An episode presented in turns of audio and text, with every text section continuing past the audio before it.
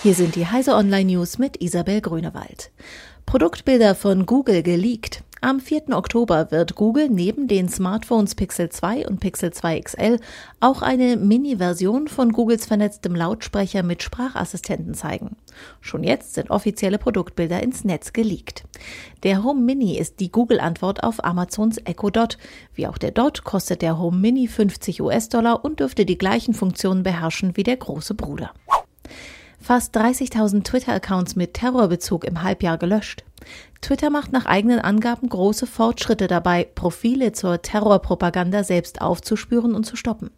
Von den im ersten Halbjahr dieses Jahres gesperrten knapp 300.000 Accounts seien 95 Prozent von Twitters eigener Software als verdächtig gemeldet worden.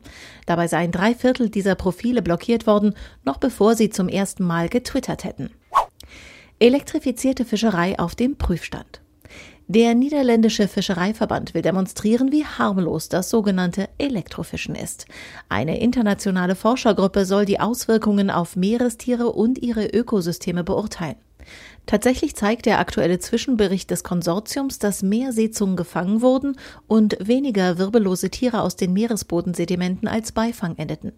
Die Technik ist trotzdem umstritten, weil sie andere Fische verletzen kann.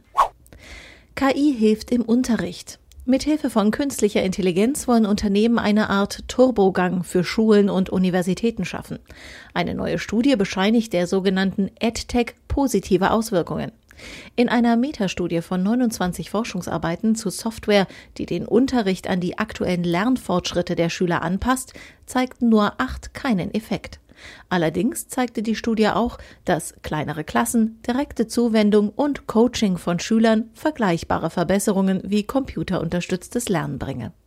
Diese und alle weiteren aktuellen Nachrichten finden Sie auf heise.de.